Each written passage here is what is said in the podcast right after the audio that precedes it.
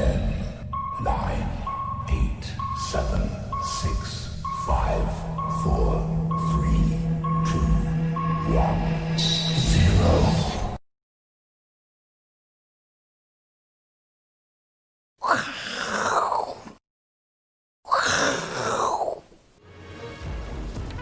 大家好，哈，今天非常高兴又来这边录影哈。那因为今天大 K 有事，诶，开盘的时候我稍微来串场一下哈，大概把盘势描述一下。因为我们这个行业每天每天早上四个半小时都在这边看这个盘了，我也看了三十几年哈。那今天很简单了，今天因为呃上个礼拜五美国连涨两天嘛，哈，那呃。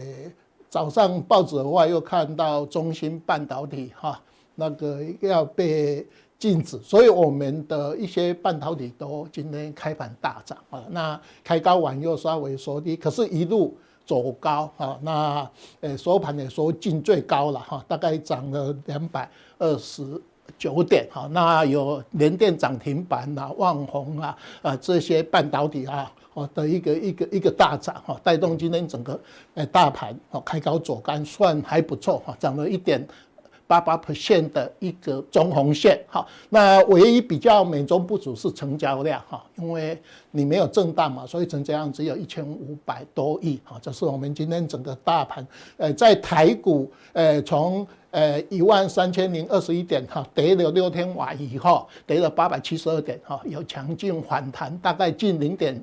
三八二的位置哈，大概今天收盘的这个点数一二四六二，离这个反弹零点三八的位置一二四八二哈，差二十点啊，这是我们大概呃呃大盘的一个走势图哈。那我来讲，我今天哈要讲的一个主题哈，最近整理一个资金变化，因为我来这边大概有几次哈，我们大概如果大家记得的话，我曾经讲过价的关系。量的关系，还有时间的关系，哈，那我们技术分析里面有一个很重要的东西，就是时间变化，所以我大概整理出来一个时间变化的一个资料，哈，我们今天来跟大家讲这个资金变化对于盘势的一个影响，哈，我今天大概整理了这几个重点，哈，大家来看一下，我先把。呃，要跟大家报告的重点讲出来给大家哈。我们刚才有讲哈，我们最近的盘势，有的人认为说啊，你一口气就跌了八百七十二点哈，那是呃会这边有支撑再创新高，还是探底哈？那我开宗明义就跟大家讲哈，上有压。啊，下有撑，好，那就是告诉大家，就是说我们可能就是一个箱型整理哈。那上面的压力就是我们最近七月二十八号高点一三零三一啊，那前呃上个礼拜的低点一三零二一，没有呃前几天的高点一三零二一哈，它很可惜啦啊，九月十六号那时候本来要去摸这个高点哈，只差了十点就无功而返。好，而且无功而返还不要紧哈，一口气就跌了七八百七十二点哈。另外，我们这边提醒一个大家，每次我们的头部哈，大家一定要盯着一个台币，因为我们上次一三零三一的时候，那时候台币七月二十八号也是那时候的二十九点二三哈。那这一次台币升值到二十八点多的时候哈，也是一样哈，台币升值完又开始美元升值完又，那外资就开始卖股票啊，所以。一三零二一就是短线的一个高点，所以我们这两个高点的话，我们提醒大家哈，你大概要盯着美元指数还有台币啊。如果说台币短线升值到一个高点的一个低一个那个升值一个高点完以后，外资可能就会做反方向哈。所以这两个诶高点，我们提醒大家，这个短线的这个形态，我们在这边哈，大家看一下哈。诶，这五分钟 K 线图哈，因为我是打到昨天哈。你看到我们哈，现在大家图形把它这边画一下哈，这边一三一三零三一哈，好，七月二十八号、九月十六号一三零二一，这边把它画一条呃平行线啊，就说我们上有压啊。那这个一二一四六八月二十号，还有呃这个我们这个一二一四九九月二十五号，你把它画一条平行线啊，所以我们现在这个箱型在这边啊，上有压，下有撑啊，就是短线。我们未来啊，假设说过完中秋节完以后，你这个盘势，我们把它当做一个箱型整理哈。那我们今天是反弹到这边的三分之一哈，那二分之一的位位置在这边哈，就是我们季线的位置哈，这是我们目前这个盘势哈。那这个盘势的话，我们刚才呃除了这个短线的盘势是一个箱型整理完以后，我们长线来看这个哈，它是一个非常有我们列出来一个所谓的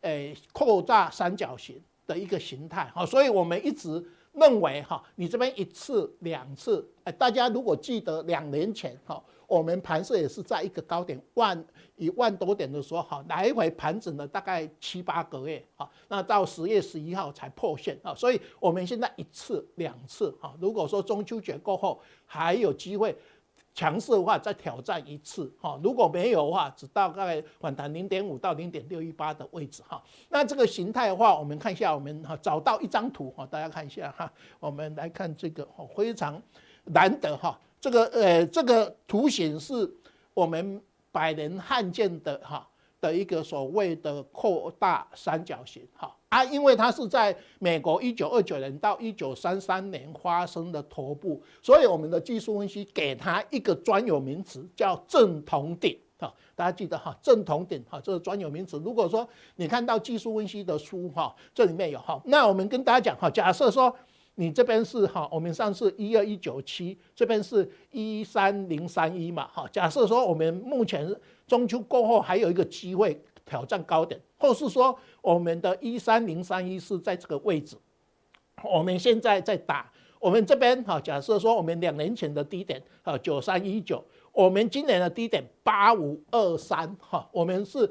呃，高点越来越高，低点越来越低，这个叫扩大三角形。好，那呃这本书里面把它叫做哈正统的扩大头部排列。哈，所以我们今天提供给大家哈，呃这个一个所谓正统点哈，来提提醒大家是说，我们因为从十二年前哈。呃，这低点涨到现在已经涨了十二年多了哈。那呃，今年的高点一三零三一，或是目前的次高点一三零二一，因为我们收盘价一一三零二一是最高哈。那是我们大概来提醒大家这个所谓的一个一一个正统点哈，这是我们大概哈。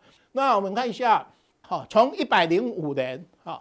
呃，九十九年更早了哈，那我们只讲一百零五年到呃一百零九年哈，那这张表怎么看你知道吗？像我们讲七年一百零八年，我们呃交易天数两百四十二天哈，我们收黑的天数一百一十八嘛，所以呃我们说呃这个收黑哈四十八 percent，那反过来就是收红的几率五十二趴。好，这是我们看这一张表，哈，就说这个是收 K 线收黑，好，开高走低，像我们今天 K 线是开低走高，哈，那大家往前面去看一下，哈，从九十九年往右收黑的几率五十五、五十六、五十四、五十四、五十四，有没有？都都是五成以上，哈，可是我们从这个一百零五年收黑的几率都是只有五成以下，这个这个表统计的话，告诉大家一个东西，就是从一百零五年以后。我们 K 线开低走高，收红的几率超过五成嘛？那你如果说尾盘收红的几率很高，你当然做当冲比较有利，因为我们一般来讲，我们的呃投资人都是喜欢先买后卖的哈，因为只有短线高手才说我先卖后买，因为我们人的个性是说我先手上有东西再拔短，像今天。如果你先买后卖的话，你都赚很多菜钱哈。所以来讲的话，这个哈，那一百零九年我们只统计到八月份收红的几率五十六趴左右哈。另外这个东西就每天的波动幅度哈，我们今天波动幅度一点八八哈，所以你看到我们一百零九年波动幅度一点三八，那这里面的这个波动幅度哈，就代表告诉大家，就说我们诶今年台股哈，它每天。的来来回回的这个波动幅度都可以，诶，去把你的这个所谓的手续费哈，还有证交税把它 cover 掉哈，所以我们这个呃波动幅度就来得比较高一点哈。另外，我们这个就从我们今年最高点跟最低点这个叫震荡幅度哈，震荡幅度的话，就是说你今年的高点是一三零三一，低点是我们的呃呃三月十九号八五二三，你的震荡幅度五十二。percent，好，所以你看到两年前我们这个波动震荡幅度只有十九趴，好，那可是呃从去年三十趴，今年五十二趴，好，那这个震荡幅度，它在提醒一个投我们的一个看看本的重点，就是说你的高低点已经高点越来越高。低点越来越低，那，已经有一种变盘的现象哈，这是我们大概这统计的资料哈。另外，我们看到这个哈，诶，因为这样，我们这张投影片，我们上次有跟大家报告过，这个我们叫做现股当冲哈。我们最近有到三十九点四三哈，八月二十四号，我们曾经最高一百零七年的一月十一月二号四十点三九，是我们的历史新高哈。那我们上次有跟大家讲哈。诶，我们一百零三年有限股当冲，好，那我们八十三年有信用交易，哈，当时的信用交易，它的一个统计资料，就是说我今天如果信用交易当冲最高的时候一零三九三，哈，我最低的时候三九五五，也是最高，所以我们的信用交易的当冲比例高点的时候，它是绝对的高点。或是绝对的低点，哈，是在一百零三年这个现股信用交易的这个统计资料，哈告诉你这个意义，哈，它取代这个现股信用交易的这个资讯，就是我们的现在这张表现股当中，哈，从一百零三年以后，哎，大家看这个表的话，因为前几年比较低啊，哈，没有意义，从到四十趴，它就是告诉我们投资人，就是说你只要看到。我们的现股当冲四十趴，好，或是三十五以上，就是一个波段，呃，高点。那你看到我昨天统计的资料，我们昨天的现股当冲是三十七点六三，好，蛮高的。因为我们最近大概只要三十五以上。都是我们的现股当中非常高的一个比重，那他也在提醒我们一个投资人，就是说你在看盘看盘呐，哈，不管说，诶，他今天用哪一类股，只要这个比重比较高的话，就代表大家有一个居安思危的一个现象，哈，这是我们这一张哈。那我们看一下我们现在的融资，这几天大盘跌了八百七十二点，哈，你看到融资还看多嘛，哈，它没降。虽然有降一些哈，一般我们波段低点都是这样哈。大盘如果砍到一个低点完以后，大盘跌的幅度、融资降的幅度会同比例后更高嘛哈。那完以后，呃，我们的短底才会出来哈。那我们这期这一次的话，因为大家认为，呃，还没有看那么空嘛，所以呃，整个融资余额啊，还是将在一五一八啊，这是我们大概呃这个融资的。透露的信息就代表说，我们中实物还稍微比较诶偏多一点哈。那最主要是外资嘛，因为外资大概诶，等一下我们有讲哈，诶那个统计资料，今年哈诶九月份它大概卖了九百多亿哈，这是我们大概诶那个外资哈。那我们看一下，我们有一个统计资料哈，就是说我从。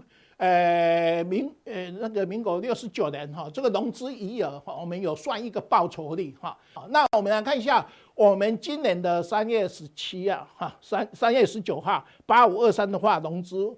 报酬率负十九趴啊，是一个我们绝对的一个非常好的融负报酬率，也就是跟我们那个乖离率迈尔斯一样，负百分之二十哈，季线负百二十是买进，正百分之二十是卖出啊，这个是呃融资报酬率，你把它想做我们的乖离率哈，大概同样息息，可是它赚的话只赚了大概六趴左右，我们这一次七点一三啊，所以我们这一张。呃，融资余额报酬率跟我们大盘 K 线图，我们在提醒大家，就我们这一次大盘到万三的时候，融资报酬率奇葩的话，它已经是一个波段高点啊，这是我们大概呃很难得有这一次把这个融资报酬率的一个呃 K 线的一个低点跟高点哈，把它弄出来哈。那这个叫马丁普林里面的书叫做那个呃那个极端摆动啊哈，极端摆动，哈啊，如果有创新高，叫极端极端震荡，哈，股票市场要创波段低点跟波段高点的一个技术分析的特有现象，哈，大家第一次听到这个专有名，哈，这是我们哈特别跟大家强调的一个一个这个特殊例子哈。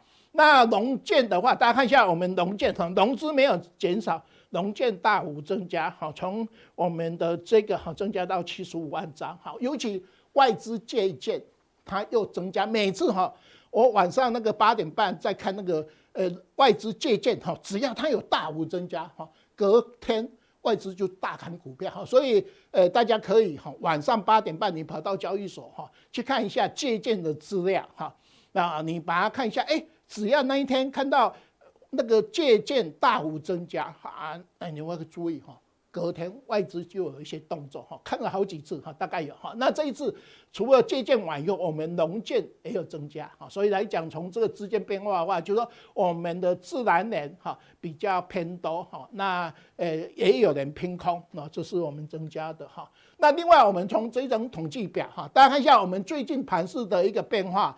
最主要来自于外资啊，外资的卖超啊，哦，外资的卖超哈，这是它最主要哈。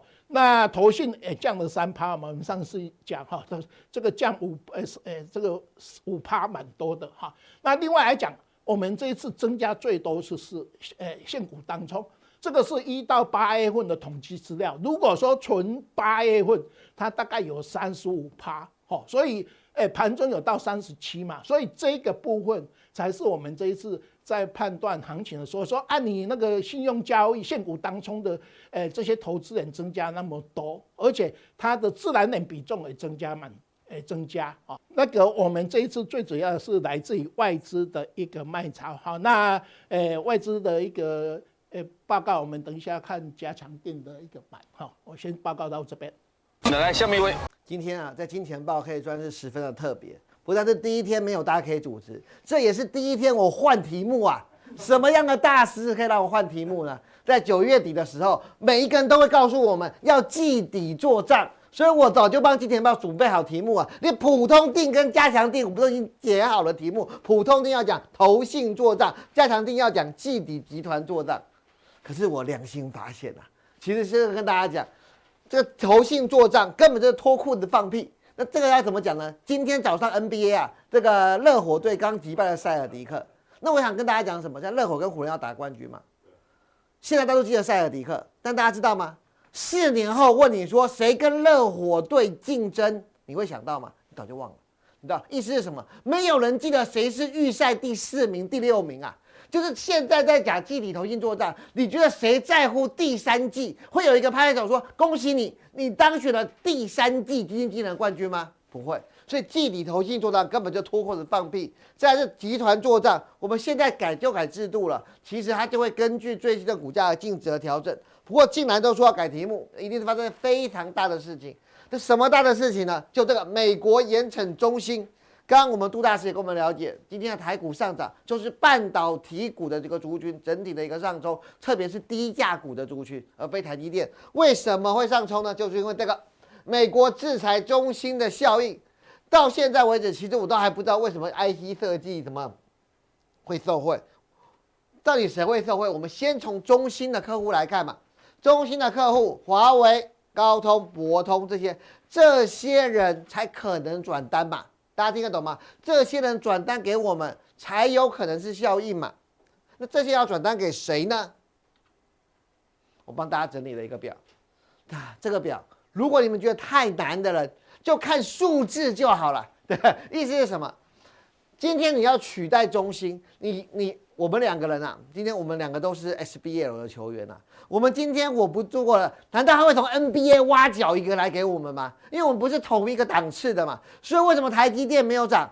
台积电跟中兴不是一个档次的球员，所以今天就算是中兴不做了，也轮不到台积电。怎么说呢？我们来看中兴，中兴的主要的制程在这里，不要以为是一五纳米哦，对。N 跟 U 差很多啊，N 跟 U 差很多，不要以为是一，中心主要的制程都还没有在纳米的制程，大家听得懂吗？那这一个制程，台积电呢，只有不到十个 percent 而已，大家听得懂吗？而这个制程最主要台湾的做成在哪里？是在这里，是在联电，大家听得懂我在讲什么吗？联电跟中芯，个联电跟世界先进。才是中芯半导体的 competitor。你用这个是不是一目了然？为什么台积电有这么多产能却不是受惠者？因为中芯的主要在这里。你们看，中芯六五奈米、四零奈米以下，二八奈米，台积电现在先进制程只有九个 percent 而已。所以你知道为什么不是受惠台积电了吧？你现一比就比得出来吧？这是 U，这是 N，大家记得放大镜要看大一点。所以为什么是联电跟世界先进？你看这个。大家在制程里面就知道这张图相当宝贵啊！这个有事可以有事没事把这个看一看，你就会知道对于半导体制程有一个新的一个做法。那中芯半导体怎么样？从我们讲创柜板如果到我看它在香港的股价，其实就好像村庄像压仙枝一样一路下来。那我帮大家整理出来，中芯半导体现在有三座十二寸厂跟四座八寸厂。为什么要给大家这样看？因为除了制程以外，我待会儿跟大家解释为什么是联电。今天的这些图表其实都是我费尽心思做的。我相信台湾也也很少有人可以讲得这么清楚，到底他们的制程跟他们的厂有什么关系？我们看台积电，台积电是有最多的厂，台积电十二寸厂有六座，八寸厂有六座。到到今年台积电还多了一个八寸厂，但是它还是先进制程的八寸厂，还不是像这些低阶制程。那台积电。在十二寸厂来讲是最大，可是它八寸厂六座，大家记得这个数字哦，六。那为什么要记这个数字？大家都说台积电是最棒的嘛，最好的公司嘛，所以当然台积电如果涨回跌回这四百块以下，我相信无数人都要抢，这个不要我讲了，这跟中芯无关，是四百块以下，台积电就是一个很好的长期买点。那这个台积电的地理位置以后会再教大家，你看台积电的十八寸，台湾台积电的十八厂。是第一期即将量产，第二期在新建中，所以台积电的先进产能会越来越多，但跟中芯无关。那为什么来讲？我为什么叫你记得六？大家看看到没有？八寸厂中现在最吃紧的一个八寸厂的产能，联电竟然比台积电还多。大家听得懂吗？联电的十二寸比台积电少很多，但联电的八寸厂比台积电还多。我说过，这叫同级数的较量，这样大家听得懂吗？大家在这个制程里面是同级数的较量，所以联电以八寸晶圆为主要的生产，所以当然联电价值重新评估。今天给你们看这条线是没有涨停板的，联电如果过了这条线，怎么样？海阔天空。海阔天空。那镰电池多少钱？我记得在之前我就教过你们了。那时候在大在金钱豹我也做了一个超级大一笔，我说中心的市值都比联电大这么的多。那联电呢？我跟大家讲了，联电到现在赚呃，明年大概赚一块半到两块。我自己给联电的自我评价，我们不要说股价有预测，我们自己想，半导体如果股价的本益比都在二十倍的话，联电是不该久居在这里吧？好像不是啊。那为什么敢说联电二十倍？因为我们来看看半像半导体里面，为什么这些世界先进也涨？因为世界先进毫无十二寸厂，它只有八寸厂，所以它是本来理论上是可以跟它有这个订单的转移。可是订单转移有两件事啊，不是你说转就转的。哪两件事？第一是什么？你的产量跟我一样嘛，就是你你缺你人家转要才有意思嘛。第二个是什么？要你有产能。不是说你有八寸，我有八寸，我就转得过来。因为世界先进过去本来就是台积电转单给他，世界先进的产能早就满载了，所以世界先进就要受惠八寸。其实不是这四座厂，世界先进在台湾有三座，这个再仔细帮大家分析。世界先进在台湾有三座，在新加坡有一座。现在台湾有三座早就满载了，有希望或者转单的反而是新加坡那一座，所以大家预预期。世界先进今年的货，明年的货有种三点六到明年的四块，差是差在新加坡这一座，所以我自己觉得世界先进今天大概也是逼近了涨停板，但是在这上面会有点压力，为什么？因为明年大概赚四块，那四块到一百元就会有点二十五倍的本益比，所以我说世界先进都二十五倍本益比啊，联电二十倍过分吗？然后再来看，在这边要教大家一个很新很新的东西，说总编是啊。讲完联电跟世界先进应该干嘛？下课了哇！应该要下课了，因为总编好像没有其他的晶圆代工厂继续挂牌啦。总编是不是又下课了？今天好像就可以多一点，可以讲比较少。错，我给大家猜猜看，全台湾第四大有晶圆厂是谁？有点产业面的，可能有人会说，嗯，汉磊有一个六寸厂跟八寸厂。再有点产业面的，可能会说茂矽有个六寸厂，一定猜不出来。全台湾另外一个代工厂，竟然是四九一九的新唐，很多人都不知道吧？新唐过去只有一个六寸厂，但是你去看新闻，新唐合并了日本的半导体 Panasonic 厂以后，怎么样？它手下多了一个八寸跟六寸，所以现在新唐有一座八寸跟一座六寸。当然，新唐的股价跌了下来，我并没有叫大家接新唐，我要在这跟大家讲，而是你要仔细注意的是，新唐接的是一个赔钱货，因为日本的这个八寸跟六寸是赔钱的。如果今天新唐因为中心转单有机会转到新唐，把它产能力提升的话，那新唐就可以化助主力为助力，所以我们反而要注意新唐有没有这个转机，所以这个也是我们要注意的一点。但是这两，现在大家一交有可能看到哦，原来台湾第三大并不是叶先进完以后，并不是茂矽哦，而是新唐。再下来，我刚刚讲的茂矽，茂系为什么今天啊也没有涨停？因为茂系最主要是六寸厂。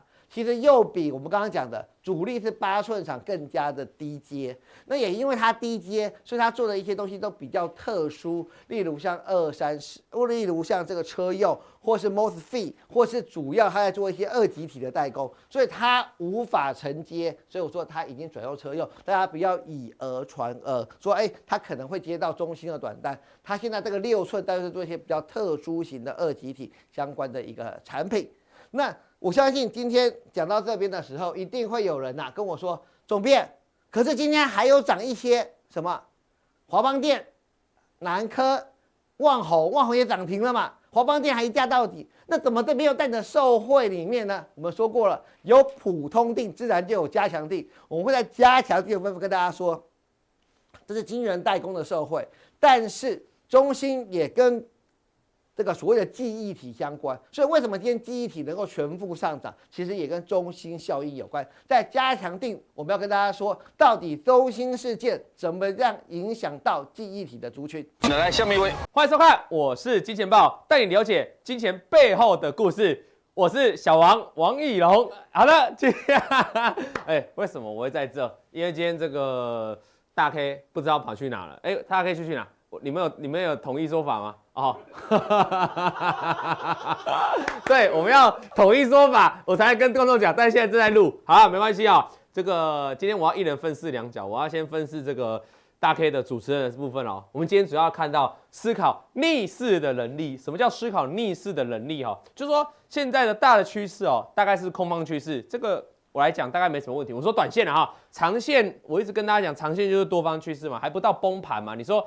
这个如果台股或美股要跌到当时三月份那第三只脚，那第二只脚那边那个才叫做崩盘嘛？那这个本来就涨多了修正。但短线的话，短线本来就是个空方趋势嘛，哈。短线空方趋势当中，哎，今天大盘开始做反弹了，大家应该要去思考一件事情哦，有没有人哦？当然这仅止于是做短线的，就很短线你自己。跑来跑去的那种人，你你有把握继续抢反弹又再出来那种人，有没有这种人赚钱的机会？其实是有的哦。那不要说这种人赚钱，我们看投信跟外资，其实他们是一个长期做操作的。你有听过投信在放空的吗？没有嘛？那投信面对到上礼拜这样回档的盘势，哎，他又怎样？有没有投信可以赚到钱的方法？或是有没有怎样的投信，他可以赚到这种？哎，逆势大跌下来，然后突然来个反弹，能够赚钱的机会，这个就是我们今天要探讨的思考逆势的能力。因为我认为哦，每个投信哦，基本上它都有逆势的能力。你你投信就是行情不好，它顶多就卖，可是它手上还是有资金要进入这个股市，它必须要去买，所以它有时候在行情逆势的时候，它会买一些金融股哦。所以你看到前大概前两个礼拜，投信有开始在买金融股哦，那反而外资都在卖，可是投投信在买。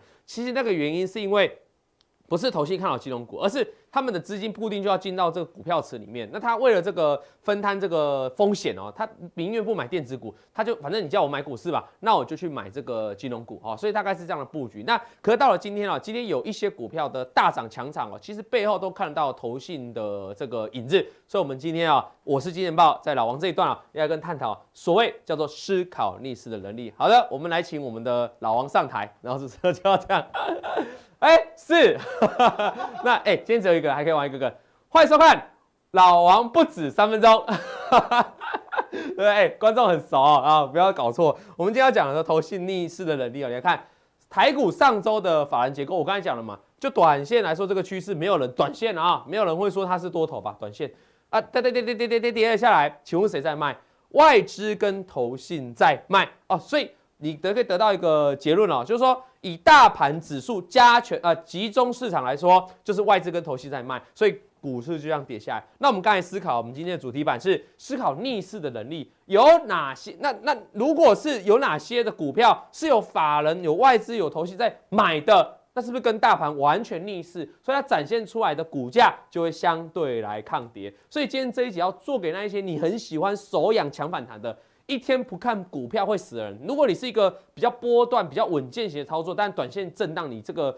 虽然今天反弹，你还是不用急着进场嘛啊，毕竟美股、台股还在震荡。但是如果你是自己有控制自己的停损纪律，然后自己做很短的、短进短出的，那你就要注意哪些股票有逆势的能力哦。我在这里先做个简单的教学哦。我们看一下今天的联电，今天联电是涨停板，对不对？那在这样的情况，你有没有发现哦？今天联电的走势是这样走，整过去一个多月来，联电走势这样走，在我们的右上角。你再看刚才大盘加权指数是在什么右下角？那两个人是不是有差？那差别的地方在哪？是怎样造就这个两个走股价走势的差别呢？下面这个外资投信都在卖，可是你回过头来，联电投信是一路买超，所以差别讲出来，这是我常讲的筹码无极哦。我这样问各位观众一件事情哦，什么样这个什么样什么东西哦是影响股价最大关键？到底是均线？到底是 K D R S I 还是乖离率还是什么有的没的布林通道等等？到底是什么东西是影响股价最大关键？最大关键，我跟大家讲，就是筹码。什么叫筹码？这个就叫筹码，就是投信在做买超的时候，股价就容易往上涨。那你会说？啊，我们等下再探讨好了啦。哈，那联电的涨，这位大涨的原因，刚才正贤哥已经有提到，就是这个因为这个美国要制裁中芯嘛，哈，它属于消息面的激化。那我们再看一下联电这样大涨上去的过程当中，我们把它摊开来，大家会觉得说，全指股也就是半导体股，应该都是看外资的买卖嘛。呃，这个地方的话，如果你这样想的话，你就可能没不比较没办法掌握到联电这一波的涨势哦。因为事实上，我们把外资跟投信的过去两个多月来的买卖进出来看哦，各位观众，你可以很发现哦。外资在这个地方在近期就好有买，但是是不是有卖？就有买买卖卖，而且有时候单日的卖超还比买超还多。可是你看下来到投信的部分，最近投信天天买，没有一天不买的哦，股价就做大涨创高。你看这边投信天天卖。请问联电有涨吗？没有。那再看更早之前，投信在这边低档哦，连续买，然后就说连续买这边，你看外资有买吗？也没买。所以你如果简单从这张外资跟投信过去两个月对照，你可以发现，其实联电跟投信的联动是最强的。哎，得到打烂了哈。所以未来你要怎么观察联电？假设你手上有联电的，因为联电应该是很多人都有了，它很多的小散户，你就观察投信。投信如果持续站在买方，那基本上靠未来再往上走都有机会，你就不用太理会消息面，因为消息面。一下变来变去，一下川普要制裁，一下川普不制裁，到底要怎样？你可能也会搞混了哈。所以你就直接看筹码面。我认为投信对于联电的影响是比较大的。那我们再来看一个哈，这个联电，呃，如果该是其筹码面来判断嘛，而有些同学喜欢技术面，技术面怎么看呢？这个是一个前波的高点，回档之后再创创一个高点来到这边，高点有没有过？没过，没过，所以再拉来做一个整理。今天再来挑战，而且今天涨停突破，那明天就很重要，明后天这个礼拜在中秋节前能不能守住这个位置？因为你的前高已经突破，突破之后就能够守住。如果守不住，小心会形成一个假突破。假突破就会像我们柜买市场一样，柜买市场当时就一个假突破嘛。这个上礼拜上礼拜一的假突破，后来不是拉回就真破底嘛。所以这个地方不能突破哦。这个地方如果啊不是这一地方不能假突破哦。如果假突破快速拉回，你要小心这个是底部哦，短线的底部，所以这个地方会破哦。所以你要观察明后天哦。这个如果能够持续站稳，那这个连电就是一个标准突破，未来就持续往上，搭配投信的买超。好，那这个就是我们刚才讲的嘛。这个叫什么？逆势来，今天的主题盘思考逆势的能力嘛？以这个投信在买超这个联电的投信来说，它是不是就有逆势的能力？那我们再来看一档啊，这个叫宝林富锦。宝林富锦上个礼拜五天五个交易日，总共有四天有投信买超，你有没有发现？而且它是高价股哦，所以投信你不要看它买的少啊，其实它这样金额也不多，也蛮多的哦。那在整理的过程，你会发现哦，宝林富锦呢，最近这一个多月来是不是也维持在横盘？大盘已经在这里了。它还是可以维持在横盘，显然，哎，它算是强劲哦。那这个什么？这也当然也是一种筹码无极的展现。那一样，我们这边拉远来看，为什么投信买超它就可以止住这些不跌？你看过去这一波，从这个今年的五月份的时候，这边在大涨过程，请问谁在买？就是投信在买嘛。那这边大跌的过程为什么会大跌？涨这么多为什么突然大跌？因为投信在卖，所以投信卖宝林大涨，投信卖宝林球就往下跌了。所以你可以发现哦，一个重要情况，这个投信的买卖超啊，对于宝林富锦影响算是非常重要，所以。今天宝林富锦哦，这个跳空直接大涨涨停板哈。未来的观察重点当然还是看投信。那技术面的部分呢，很简单哦，跟刚才联电做一样的形态教学。前面有几个高点，把它画连线，这边又有个高点，再画连线。你可以发现这两个高点都过不了前面的高点，所以显然这一条蓝色线，这个是叫前高压力线。非常的有压力，那非常有压力，今天还在这里而已。那未来预期假设可以反弹，大概还会再触碰这个挑战这个高点压力，你就要观察它什么时候可以把这个高点压力突破，那我就认为才会往前面来挑战。如果再涨上去又高点压力又过不去，那可能就是一个反弹之后又继续做横盘震荡，继续整理的一个过程啊，这样大家懂哈？那当然短线的部分呢，筹码还是看这个投信是最重要的。那大家知道一件事情哦，今天的联电、今天的宝林富锦，其实都有个特色，除了投信的买超，还有一个更大的特色是怎样？这个是中兴贝美资材，刚才这个盛正贤哥有讲了哈，台金元代中银转单，这个就是一个消息面。请问单子真的已经转到联电身上了吗？没有嘛，它是个消息面，一个消息面。再来看一个宝林富锦，然后它之后它的试剂哦，快筛试剂哦，已经通过印度的认证，而且可以可以在印度里面做销售。请问这个营收灌进来吗？也没有，所以也是个利多，所以单纯是个消息面。所以你可以发现现在盘势哦，现在在涨什么？现在在盘势，其实你不要想说哦，去涨一些基本面数字，获利好的、营收好，其实没有哦。今天的反弹的结构当中，涨筹码好的，涨消息面好的，你听得懂吗？所以你现在如果有本事，你觉得你可以避开风险，你要短线进出的，请你去找这种有逆势的，像投信买超了，连续买超了，我觉得你可以特别注意。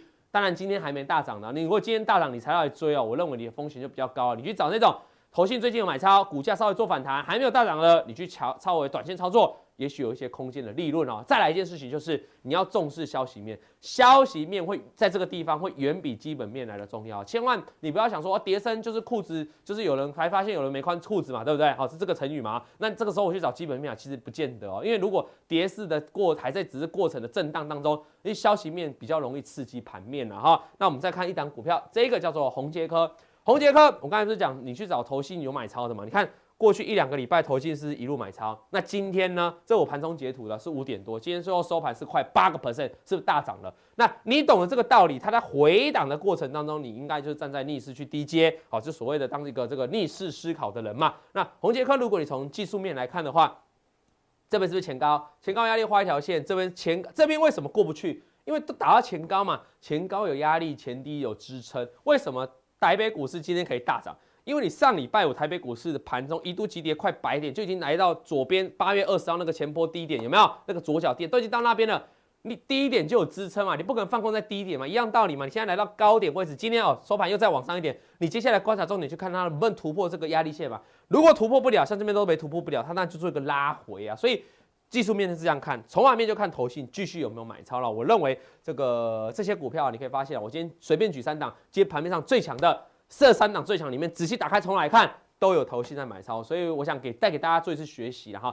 下一次万一呃一两个月要、三四个月要、五个月要、一年哈遇到再一次大盘的崩跌，如果你想逆势进场去抢反弹，我们再讲了哈。今天主题叫逆势哦，这绝对不是顺势哦。但是你如果自己觉得你有短线进出的能力，你就去找这种投信，因为投信不得不买，他一定要去买，他那连续做多的股票。在大盘止跌反弹的过程当中，通常就会有所反应。如果你去找一些投信连续卖超的股票，然后你说你要去抢反弹，你要小心哦。大盘反弹的时候，它可能不见得涨哦，甚至涨很少，或者是涨很少。等到大盘一反转，它可能又跌第一名了哈。所以我认为是在抢反弹，在目前的这个反弹的思考架构当中，你要去注意的事情啊。好的，我现在要把棒子呢交棒给大 K 曾焕文啊。今天来的是小王啊，王义龙，嗨。欢迎收看《老王不止三分钟》，没有讲完了啊！谢谢大家收看今天的我是金钱豹普通地。那我们期待明天同一个时间，呃，晚上再见，各位大家拜拜。我呃感谢感谢收看，我是金钱豹，带你了解金钱背后故事，拜拜。那我们感谢老王哥，感谢杜大师，感谢正贤哥，拜拜。好，等下记得看加强錠哦。